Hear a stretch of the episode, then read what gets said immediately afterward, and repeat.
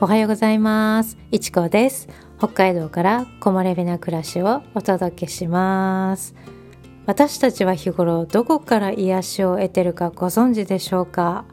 癒しを求めると五感のどこかしらが満たされる必要があります。普段生活する中でこの五感をね使っていない瞬間はないくらいにフルに使ってる。うん、使ってるのに満たされてるとか癒されてるとはちょっと違う感じってすごい多いと思うんですね。逆にストレスに感じることもすごく多くあると思います。でもやっぱり五感のどこかしらが 満たされてないと癒しにはつながっていかないんですね。これが癒しとストレスのまあ違いになるんですけど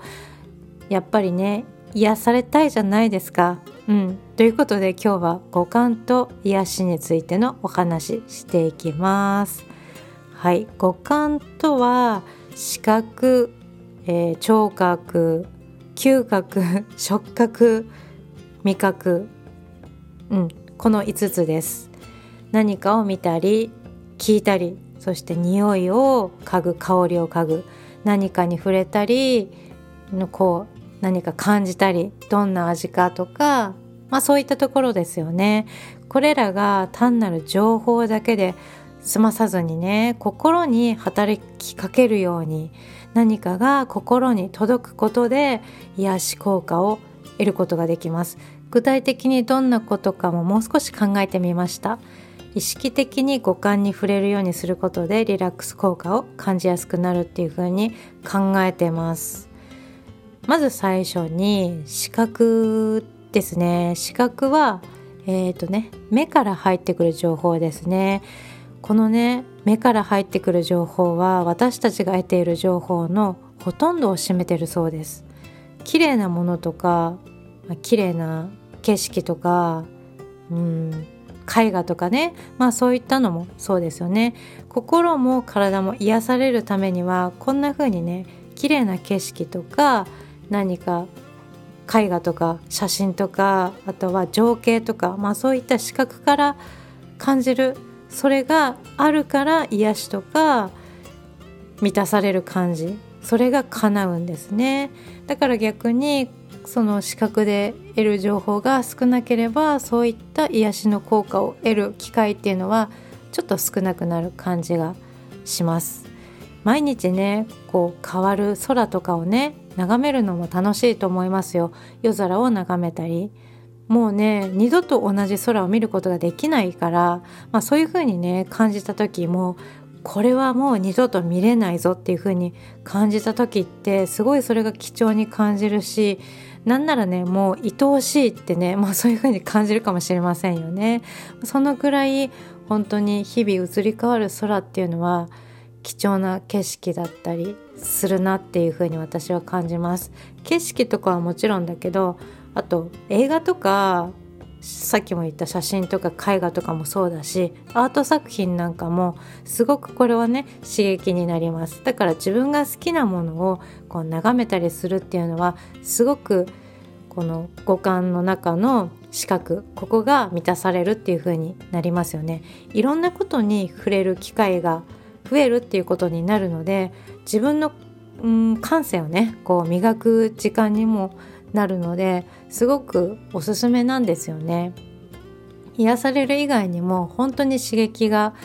刺激をね得ることができるから何か自分でやろうかなとか考えたりする時にこうアイデアになったり本当にいろんななんかこう得るものがあるなってそういう風に感じます。はい次はえーと、次は聴覚ですね。聴覚は目をつぶるとより敏感になりますよね。はいそれでえっ、ー、とね、まあ、川のせせらぎとか鳥のさえずりはもう何より癒しを与えてくれます。もうなくてはならない。まそのぐらいすごい大切にしてます。その他に雨の音とかもそうだし、まあ、これらのねネイチャーサウンドは本当に外せないんですよ。うん、癒しっていう面では本当に外せないです。あとは音楽もそうですよね。音楽好きな音楽。癒しの音楽もそうだしいろんな音楽ね好みの音楽も心を満たしてくれます。耳から入ってくる情報。これ音はね音ね。音は心に響きやすいと感じます。音なんかこうなんだっけ。風鈴とかねそう。風鈴とかなんかそういう音とかも全て、うん、なんかこう心に響くな届いてくるなっていう風に感じます。好きな音楽もそうだしあとは好きなラジオとか好きなポッドキャスターのこう配信を聞いたりするのもすごくおすすめですよね。はい。で次は、えーと、嗅覚ですね。香り、うん、香りの香りを感じるところね、うん、香りはねほんと癒しにはもう外せません。絶対外せません。香りって思い出と紐付けられているのでなんかねすごい重要だなって思います。なんかこういわゆるねエモーショナル、うん、このエモーショナルな感じが本当に強いですよね。っていうかエモーショナルですよね。思い出に浸ることがもうすぐできる。この香り懐かしいなとか何かこうね香りを嗅いだ瞬間にその時にタイムスリップするみたいなね、まあ、そういう効果もありますよね。なんかすごい不思議だけど香りってねなんかなんだろうな深いところまでねなんか入り込んでくる感じがしますね。はい、まあ、好きな香りをこうただこう嗅ぐだけ感じるだけで本当に癒されるし心と体がリフレッシュできます。なんか気分転換もできるしね。すごく香りってなんかね本当にないと困るんですよ。そのくらい大切です。いつもアロマのお話してるのでよろしかったらねそちらも合わせて聞いてください。はい。アロマセラピーはねまさに香りで癒されること、まあ、そういうことですけどこれは日常でとてもね取り入れやすいですし多分無意識でもたくさん取り入れてると思います。例えばね朝起きて入れるコーヒーの香り。もうねコーヒーの香りなんだろう？落ち着きますよね。なんかすごい落ち着く。家で入れるコーヒーももちろんだけどコーヒー屋さんコーヒーショップね。コーヒーショップの近くに行くとなんか落ち着くんですよ。うん、いい匂いだなーって入らず帰ってくることも多いですけど本当に落ち着きますね。それからね疲れた夜特に。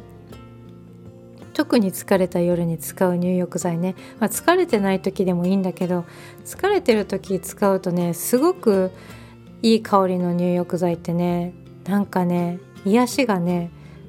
倍増してる感じがします。香りを楽しむのにねもってこいな場所ですよね。密室で湿度が高くてあの温度が高いから香りが立ちやすいっていうね、まあ、いい場所ですよね。それにね今日は何を使うどんな匂いを使おうかなとかこの選ぶ楽しみもあるからうん、まあ、疲れすぎてたらちょっとね考えるのもね できない時もあるけどなんかそういう楽しみもあるし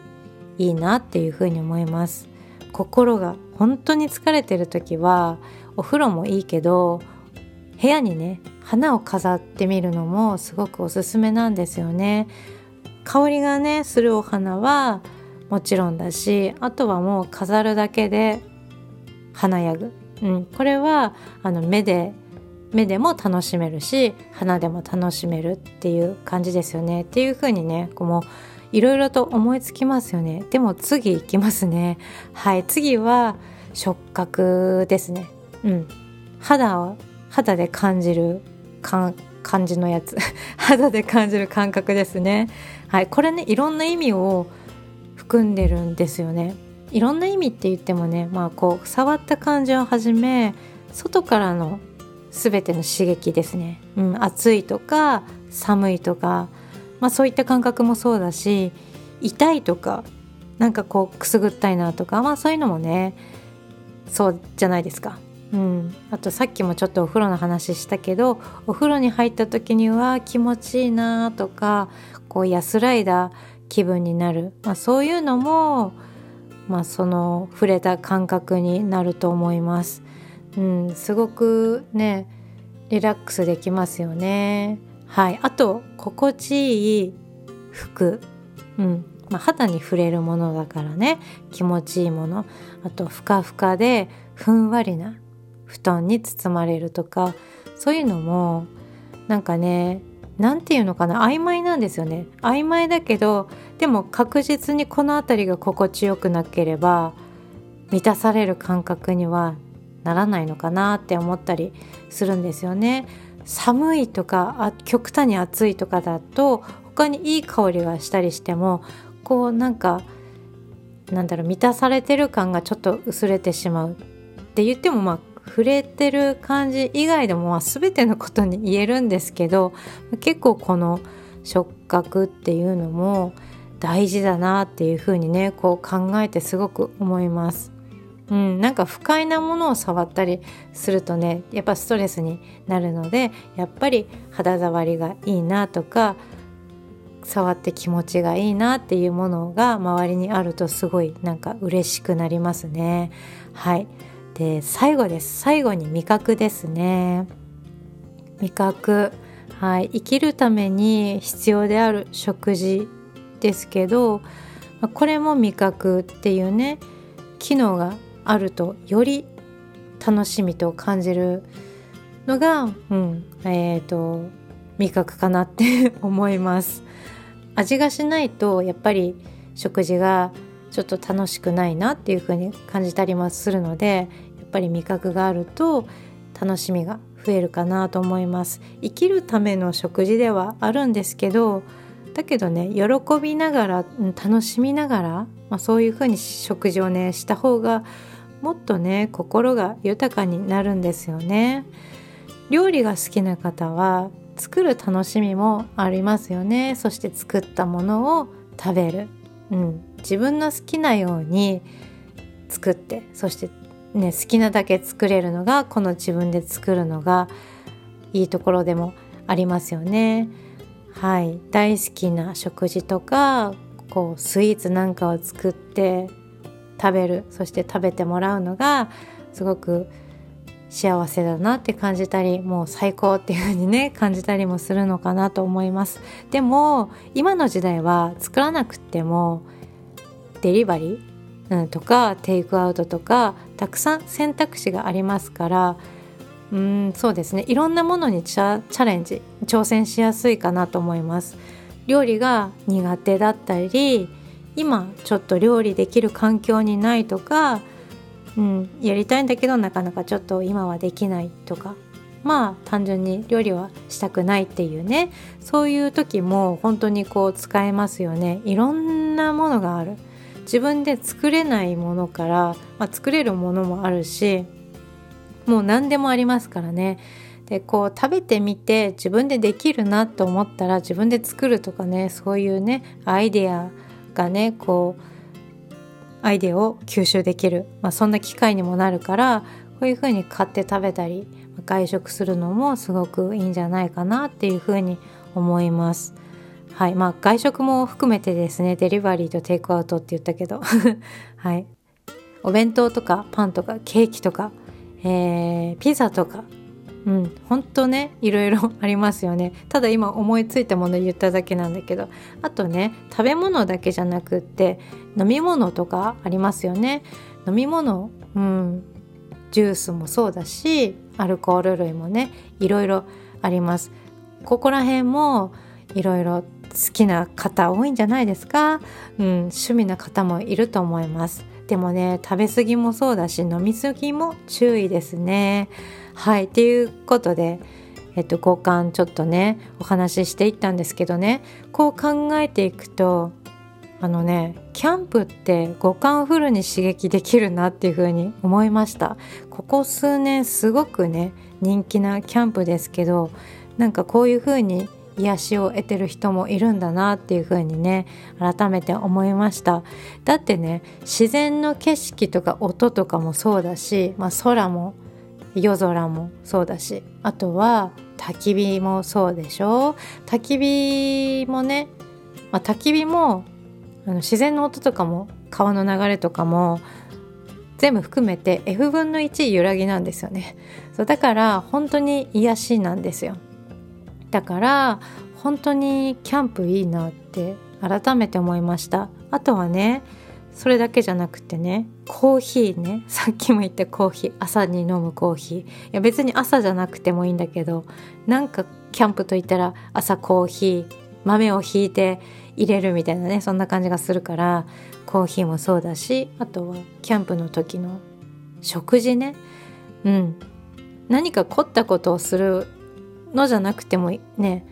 特別じゃないですかキャンプの食事って。ただ焼くだけでも本当に特別な食事になるし何よりいつもよりもね不思議だけど美味しく感じられるんですよね。だからとにかく焚き火で焼くだけでもいい。炭火で焼くだけでも本当に美味しくなる。すごくねキャンプいいなっていうふうに思いました。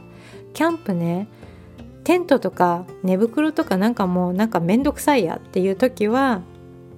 コテージを借りるっていうのもすごく手軽にキャンプ楽しめるのですごくおすすめです。はい私もねコテージ借りて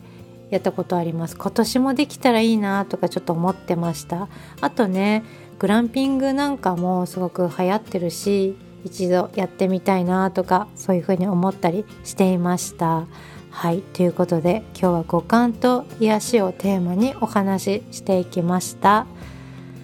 はい普段何気なく感じてるこの感覚ですか？うん感覚ね。意識すると癒しに変わっていくんですね。特別なことはしなくてもこう一つ一つを感じるようにするだけで心が軽くなったりもします。一つの音に注目したり何かこうちょっと綺麗だなって思うものをちょっとねいつもと違った視点で見てみるとかもうそういうので本当に変わります。そしてもう本当に意識することで新たな気づきっていうのは生まれてくるんですよね、